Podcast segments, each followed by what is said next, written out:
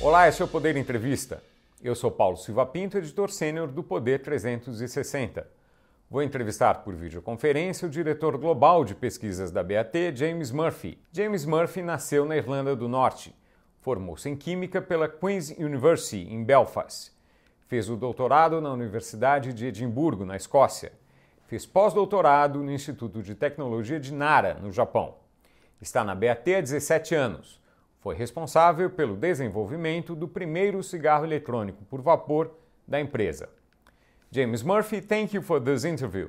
Bom dia, Paulo, and uh, thank you very much for uh, offering me to meet with you today. Agradeço também a todos os web espectadores que assistem este programa.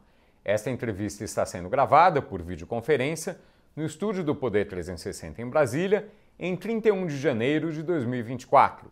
Para ficar sempre bem informado, inscreva-se no canal do Poder 360, ative as notificações e não perca nenhuma informação relevante. A partir de agora, esta entrevista será realizada em inglês. Dr. Murphy, what is the evidence that electronic cigarettes are less harmful to consumers than traditional cigarettes? Excellent question. And electronic cigarettes have been in use now for around about a decade. Uh, they started off in about uh, 2012 in the UK and the US, and over the over the uh, preceding years, uh, there has been more and more usage of these products. The there has been many many uh, significant and leading public health and regulatory authorities who have uh, endorsed vaping as being safer than than smoking, and that goes from everything from the United States FDA to Public Health England, the Royal College of Physicians. And other scientific bodies across countries like France, New Zealand, and Australia. So there's significant regulators, uh, public health scientists who would endorse uh, vaping is safer than smoking, and in fact, up to 95% safer than smoking. What does exactly 95% less, uh, uh, less uh, uh, uh, harmful or less risk mean? If we go back to the fundamentals of tobacco harm reduction, which is really smokers switching to lower risk tobacco and nicotine products, when we have products like vaping, what we expect to see is a reduction uh, in smoking, and thus we should see a reduction in both um, deaths and diseases that are attributable to smoking should reduce uh, substantially over over the coming years. There's been many publications, many external scientists uh, have stated the public health benefits of this, and I, will leave you with a uh, a little a little statistic of uh, in Sweden, for example, which has the lowest uh, smoking rates in Europe, close to 5%, which is the World Health Organization standard for, for, for no smoking. Uh, Swedes have switched to a, a, smokeless oral tobacco product called snus. And as a result, Sweden has the lowest incidence of lung cancer deaths in Europe. And furthermore, if the mortality rates, i.e., the death rates in Sweden, were mimicked across the rest of Europe, in the next decade, over three and a half million lives would be saved in Europe. So I hope that gives you a flavour of the potential public health benefit of tobacco harm reduction. Electronic cigarettes deliver nicotine. Is nicotine bad for health? Nicotine is not bad for health. Uh, nicotine has been studied for decades by, uh, again, a variety of public health scientists there are many, many really good sources of um, um, safety evaluation on, on nicotine that while addictive, uh, nicotine is not the cause of smoking related diseases. It's in fact the burning of tobacco that creates uh, toxicants or harmful chemicals that, that, that cause uh, smoking related diseases. Um, one thing that would help, I believe, with correcting the perception of nicotine, the risk perception of nicotine, would be listening to some of the, the guidance that is out there from some of the leading authorities. Uh, like in the UK, we have the National Institute of Clinical Excellence, NICE, and they make very clear statements around nicotine being safe for adult smokers. But they also are very clear about who nicotine is not for. It's not for youth, it's not for uh, pregnant mothers, and it's not importantly for people who have uh, heart conditions. So I think if people can follow this guidance, I think then that will change the risk perception of nicotine and allow nicotine to be used in a safer way. There is an effect uh, uh, in blood pressure caused by nicotine. Uh, uh, as you mentioned, some people can consume, uh, uh, Uh, shouldn't consume nicotine. Uh, this effect uh, in, on blood pressure, is it something that can be harmful to, to, to people out of these risk groups? No, I, it's. I mean, again, so going back to some of the leading public health authorities, even even the National Health Service in the UK have given very clear guidance on this. I think the way I would look at it would be for people with um, heart conditions, um, they should be speaking to their medical uh, doctors around what they should and shouldn't do. So they things like uh, they shouldn't use nicotine. They shouldn't use. Uh, they shouldn't eat salty food. They shouldn't uh, take high sugar drinks. Uh, they should moderately uh, consume alcohol. So I think that that risk group should be very should take specific guidance from their doctor. but I wouldn't want that there one risk group to then prevent the rest of the adult smokers being able to use nicotine in a safe way. Is there any evidence that the use of electronic cigarettes can reduce the consumption of traditional cigarettes? Yes, uh, absolutely. Um, and I think we see that in uh, many of the countries that have adopted uh, electronic cigarettes for a number of decades. So, countries like uh, the UK, Canada, US, France, uh, Australia, New Zealand. What you see in these countries is that smoking rates is at the lowest they've ever been of, of, of all time. And importantly, before e-cigarettes, the level of smoking in countries was, was pretty stable until about 2012. But in the last decade, we've seen a significant reduction as people have started to use e-cigarettes. In many countries, there has been up to uh, even a 30% reduction in the smoking rate in countries. So uh, these products can have a profound public health benefit uh, if, if, if made accessible to smokers. But uh, in, in some countries where uh, uh, electronic cigarettes are not allowed, uh, uh, consumption of traditional cigarettes is uh, is also being reduced, right? There. So again, that's that's where I would say, for, for me, the conversation isn't should we have tobacco control or should we have tobacco harm reduction? What we actually need is the both together, tobacco control and tobacco harm reduction. Uh, it's it's true that in some markets which don't have e-cigarettes, you see a, a, a, small decline in the number of smokers. But if you want to see real significant change, where you're dropping down to rates uh, close to five percent of smoking rates, uh, which the WHO states is non-smoking, I think we need additional things like e-cigarettes or heated tobacco products to really drive down those smoking rates because smokers need uh, smokers will want to switch to another product, and these are the types of products that will help them switch from cigarettes. There is a lot of criticism toward the offer of different flavors in electronic cigarettes. As critics say, they might attract new users that you wouldn't smoke traditional cigarettes.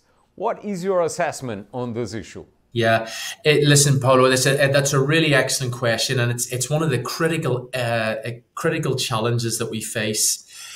Um, what what we what we see today is that if you take adult smokers, adult smokers want to use uh, flavors so to help them switch from smoking to e-cigarettes.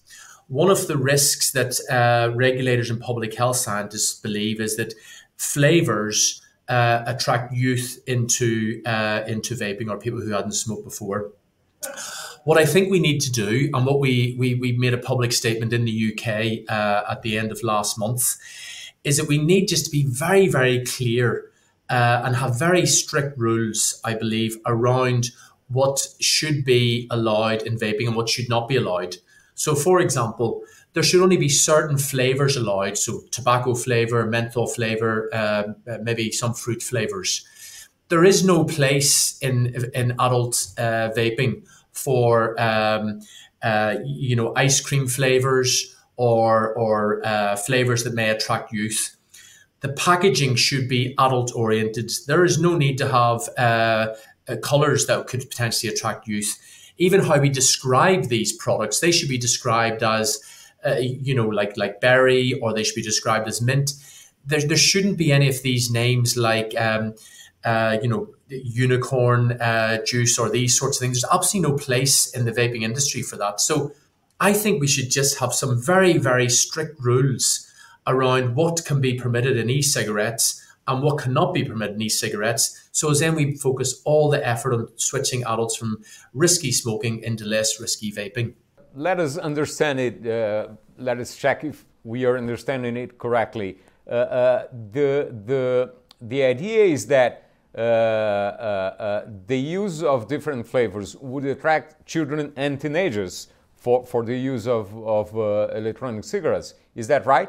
I think what you're seeing today um, is is that there is uh, youth usage of some of these products. Unfortunately, a lot of uh, these products, uh, the, the products that youth are using, are these products that are come from irresponsible manufacturers.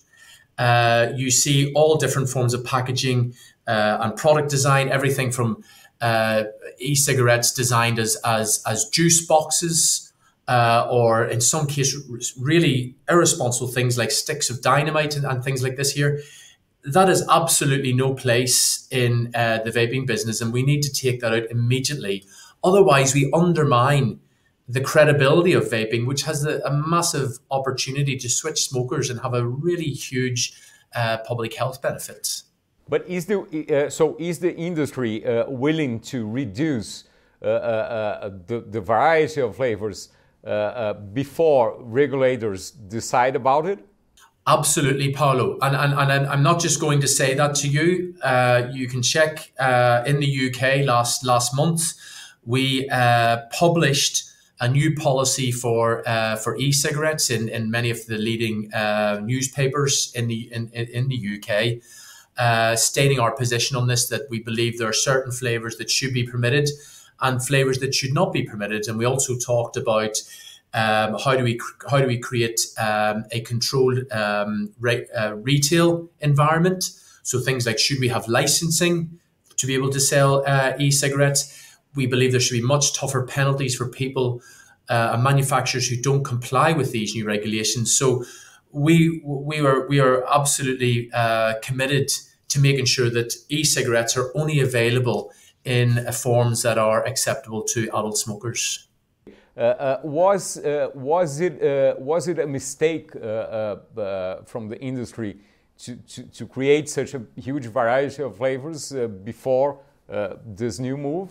Yes, I, I, I, believe there are certain players, certain manufacturers um, in in the vaping space who uh, don't have the experience or expertise in this area, and then irresponsibly uh, start to market some of these here products uh, that has started some of these problems with youth. If you look at like companies like British American Tobacco, and it's not just us, but other other other large companies who have experience in these areas we will do this here a lot more responsibly because we want to see vaping as the sustainable future uh, of our company for the next 100 years. You know, BAT is 102 years old, and we believe products like e-cigarettes are going to be the products that are going to bring us into our next uh, 100 years. So we really want to work with uh, regulators, public health stakeholders, the whole variety of stakeholders, so we create a sustainable uh, business that will that will uh, sustain us for the next uh, 100 years. This uh, perspective of working for, for, for many decades, for, for 100 years, uh, uh, there's, there's something that, that uh, uh, some regulators think that uh, people that are very young or aren't even born shouldn't use tobacco products or even some other think that even electronic cigarettes shouldn't be used. What is your assessment about it? Yes, I know, and, and we completely agree with them, Paolo. We uh, the, the, the, laws state in every country uh, there's age restrictions on using uh, nicotine products like e-cigarettes. We are hundred percent behind no youth uh, using these products. Uh, it uh, youth using these products cr- creates an environment that um, you know hurts the sustainability of the category. So we want this uh, this youth usage to stop immediately, and then we just want to focus on adult smokers. That's our that's that's our uh, business focus, and uh, that's that's the way we want to move forward. Going towards the end uh, uh, of this interview, uh, some there are some regulations. Well, regulation is, is, is more and more tough. Even in countries where it's, it's allowed, where e-cigarettes are allowed. What do you think of that? do, you, do, do you think it's, it's going in a, in a good direction or no, you think it's too, too strict? No, the, the, um, the industry needs regulation. That's that's uh, absolutely paramount. what we have today is a, a spectrum of, of, of, regulation and a spectrum of uh, uh, enforcement. For example, at, at, the very extreme end, you have the United States uh, with their regulations for e-cigarettes, and to introduce a new uh, vapor product into the market in the United States probably takes about four years and about uh, 25 million pounds. Um, so it's only it, that, that, that's extremely challenging um, regulatory framework that only a few companies can comply with. So it doesn't create uh, a fair uh, playing field in that respect. I think in Europe there's quite a good uh, regulatory framework in terms of the Tobacco Products Directive. Um, and I, I, think one thing one thing could be very helpful with regulations is that uh, there should be some form of submission uh, in terms of the, the, the, the, safety of the product and the details of the product. I think then then the product should be allowed to be placed in the market. But then I think we should actually be looking at these products, what we call post market. And if any uh, manufacturers put any products on the market that cause a problem, they attract youth or they're found to be unsafe or they, they, they have some sort of problem, those products would then be taken off the market until such times that, that it was fixed, and then they could reintroduce the product onto the marketplace. So I think I think something that has uh, a degree of um, notification followed by a post-market follow-up would, would work very well. I think. Dr. Murphy, was there any any question uh, that wasn't asked here? Something that would like to comment that wasn't asked? Yeah, I, I, I think you know what, what we see today is the, um, the, the vision is to have the public health benefits and public health outcomes of Sweden. Where Sweden today, it is a smoking rate uh, close to five percent, which the WHO says is uh, at the level of, of non-smoking in a country. It has the lowest forms of uh, lung cancer deaths um, in Europe, and the, the public health benefits are well founded. Behind that, there, then you've got another series of countries, say around about sort of like uh, 50 to 60 countries that are early in their journey where you where they have uh, vaping products. And over time, you will start to see um, the public health benefits in those countries, countries like USA, Japan, uh, UK, etc. The third bucket, which we urgently need to work on, is the countries where uh, these products are banned. So countries like uh, Brazil, for example, uh, where you know I think today there's uh, three three million people vaping, and uh, if illicit products, and if we could get those uh, regulations in Brazil, I think we could switch smokers to vaping in a, in a sustainable manner, and uh, the pop- population public health benefits in Brazil would be would be excellent. Chegou ao final essa edição do Poder Entrevista. Em nome do jornal digital Poder 360 Eu, eu agradeço a James Murphy por essa entrevista. Thank you very much, Paulo. Obrigado, and uh, thank you for the opportunity to speak to you today. Agradeço também a todos os web espectadores que assistiram este programa. Essa entrevista foi gravada por videoconferência no estúdio do Poder 360 em Brasília em 31 de janeiro de 2024. Para ficar sempre bem informado, inscreva-se no canal do Poder 360, ative as notificações e não perca nenhuma informação relevante. Muito obrigado e até a próxima. Poder Monitor, a ferramenta mais completa para monitorar os três poderes. Acesse agora poder.cc/monitor e ganhe 30 dias grátis.